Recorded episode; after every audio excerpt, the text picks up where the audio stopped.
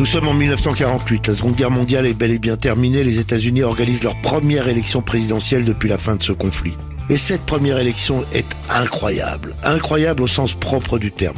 Personne, quasiment personne n'avait imaginé qu'elle se terminerait comme elle s'est terminée. Je suis Olivier Duhamel, bienvenue dans l'épisode 2 de Mr. President, le nouveau podcast d'Europe 1 Studio qui raconte l'extraordinaire histoire des présidentielles américaines. Franklin Roosevelt, l'homme du New Deal après la terrible crise de 1929. Roosevelt, le démocrate qui a sorti le pays de la récession. Roosevelt, le président élu en 1932, réélu en 1936, réélu en 1940, réélu en 1944. Roosevelt, le chef de l'État qui a conduit le pays dans la Seconde Guerre mondiale. Franklin Delano Roosevelt, donc, est mort le 12 avril 1945. Son vice-président, Harry Truman est devenu président des États-Unis comme le prévoit la Constitution. Il devrait donc être sans problème candidat démocrate à sa réélection.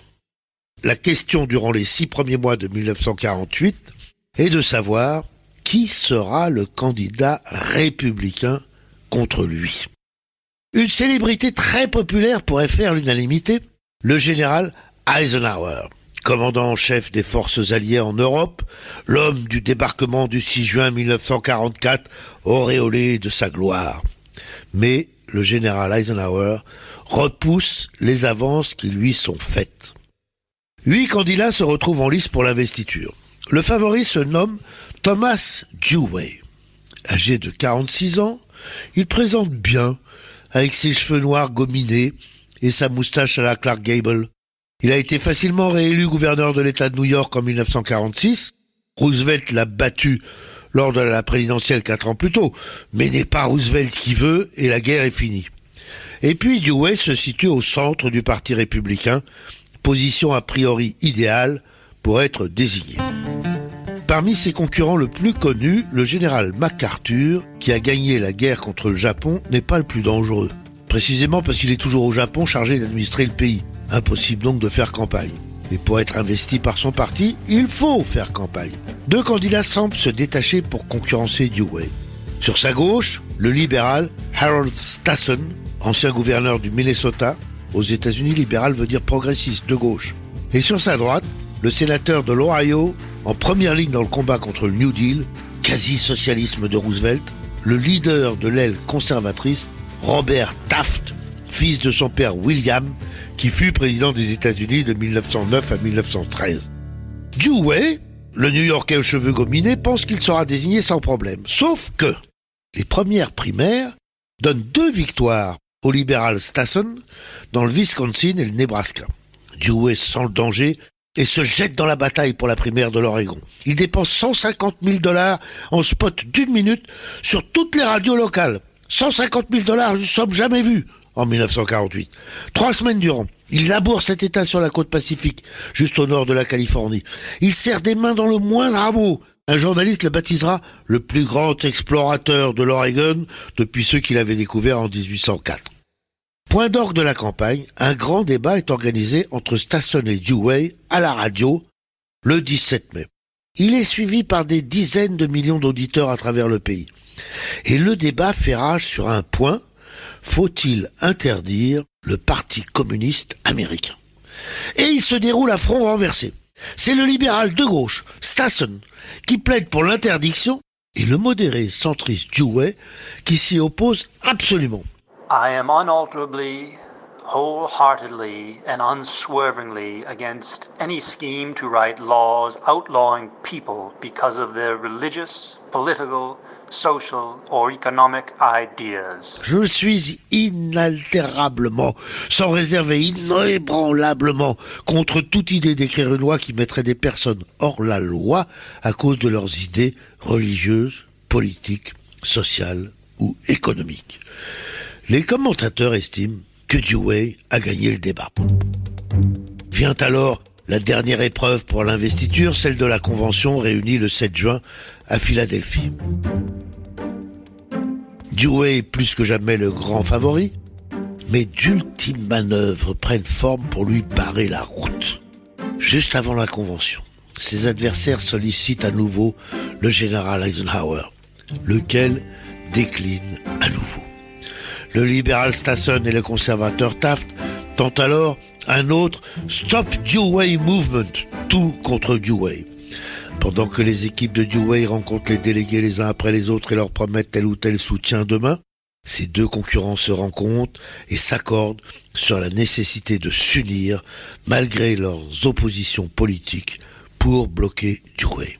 Mais, problème, aucun des deux n'accepte de se retirer en faveur de l'autre.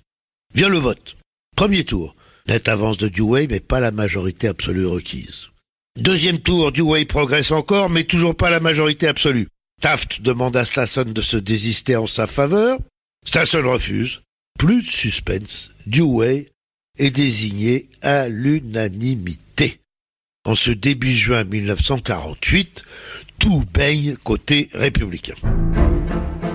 Rien de tel côté démocrate. Harry Truman est devenu président par décès, donc par défaut. Ses détracteurs peuvent l'attaquer de divers côtés. Soit il raille l'homme ordinaire, né dans le Missouri, fermier dans le Missouri, devenu sénateur du Missouri.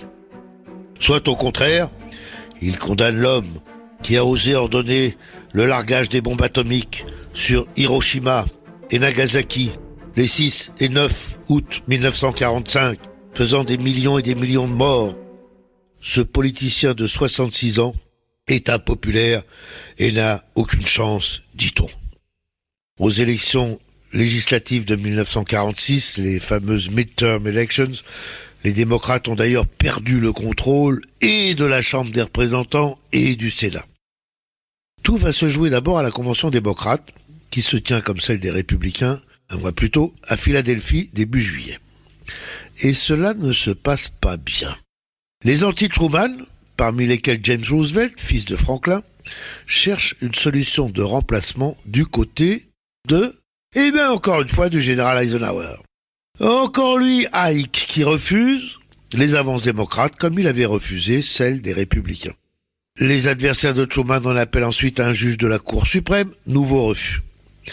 Truman se trouve contesté sur sa droite par des démocrates du Sud qui récusent l'extension des droits civiques et toute politique opposée à la ségrégation entre blancs et noirs.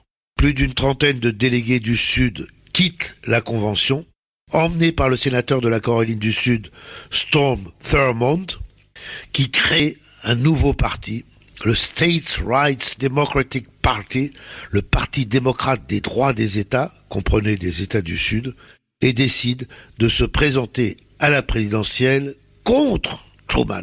Il forme un ticket avec le sénateur de l'Ohio, Clay Taylor. Clay Taylor, surnommé The Singing Cowboy, le cowboy chantant. Parce que lorsqu'il a été élu sénateur en 1944, il est arrivé au Sénat en montant les marches du Capitole à cheval et en chantant. Scission à droite donc, mais scission à gauche aussi, conduite par Henry Wallace, ancien vice-président de Roosevelt de 1941 à 1945, avant que ne lui soit préféré Truman pour le dernier mandat de Roosevelt. Henry Wallace fut ensuite ministre du Commerce jusqu'à ce que Truman le révoque en septembre 46 parce qu'il avait critiqué sa politique anti-soviétique. Les pacifistes de la gauche démocrate créent eux aussi un nouveau parti, le Progressive Party, le parti progressiste, lequel investit Wallace comme candidat à la présidence 15 jours après la convention démocrate. Donc Truman a beau être investi comme candidat dès le premier tour de la convention par 77% des délégués. Cette convention est tout sauf un succès, puisqu'il en sort finalement trois candidats. La campagne commence donc mal pour Truman, le président sortant, et au mieux pour Dewey, son rival républicain. La campagne, ou plutôt, s'agissant de Dewey, la non-campagne, archi favori, des sondages qui ont commencé à exister, des sondeurs, des politologues et autres commentateurs, Dewey et ses conseillers décident de ne prendre aucun risque. Face à lui, Truman a fait un choix radicalement inverse. Avec son stratège, il a décidé de cibler principalement quatre groupes, les ouvriers, les noirs, les agriculteurs et les consommateurs. Ces meetings soulèvent l'enthousiasme. Chacun des deux candidats fait réaliser un film de fin de campagne. Celui de Dewey, luxueux, léché à souhait, montre un homme froid et terne. Celui de Truman, bricolé, un chef qui s'est décidé. Les sondages se resserrent. De 17 points de retard, Truman passe à 9, puis 5. Mais pas assez pour inverser la tendance. En tout cas pour inverser le résultat. Pour tous, Truman reste l'underdog, l'outsider, le perdant obligé. Tous, sauf lui. Truman, une sorte de Chirac avant l'heure, est persuadé qu'il finira par gagner. Avant même le vote, des journaux publient des articles sur ce que sera la présidence de Dewey. Le grand magazine Life titre une photo du républicain notre nouveau président en ferry boat sur la baie de San Francisco. L'hebdomadaire Newsweek interroge 50 experts. Tous prévoient l'élection de Dewey. Et le sommet est atteint le lendemain de l'élection par le Chicago Daily Tribune, le quotidien principal de Chicago, qui titre sur cinq colonnes à la une, je répète, le lendemain de l'élection, Dewey defeats Truman. Dewey bat Truman. Le soir de l'élection, Truman a fui les reporters et est allé dormir tranquille à une cinquantaine de kilomètres de Kansas City. On le réveille à deux reprises pour lui annoncer sa victoire possible, puis sa victoire certaine. À 11h15, Dewey a reconnu sa défaite. Trop tard pour que le quotidien de Chicago change sa une. Truman obtient finalement 49,5% des votes populaires. Dewey 45%. Les deux démocrates dissidents 2% chacun. Une photo désormais historique résume cette incroyable élection. Harry Truman réélu, hilar, brandissant le journal annonçant sa défaite. Et voilà qui nous donne la leçon numéro un de notre série Mr. President. Un candidat donné archi battu peut l'emporter. Truman réussit l'exploit en 1948. Jacques Chirac confirmera la loi 47 ans plus tard, en 1995. Mais Truman sera-t-il réélu? Réponse dans le prochain épisode. Vous venez d'écouter le deuxième épisode de Mr. President, j'espère qu'il vous a plu. Ce podcast a été réalisé grâce au soutien de l'Institut Montaigne, que je remercie vivement. Merci aussi à ceux qui ont travaillé à mes côtés sur ce projet. Capucine Patouillet pour la préparation, Christophe Davio à la réalisation, Fanny Rascle à la production et toute l'équipe d'Europe 1 Studio. Et si cette histoire vous a plu, le plus simple est de vous abonner gratuitement pour découvrir la suite.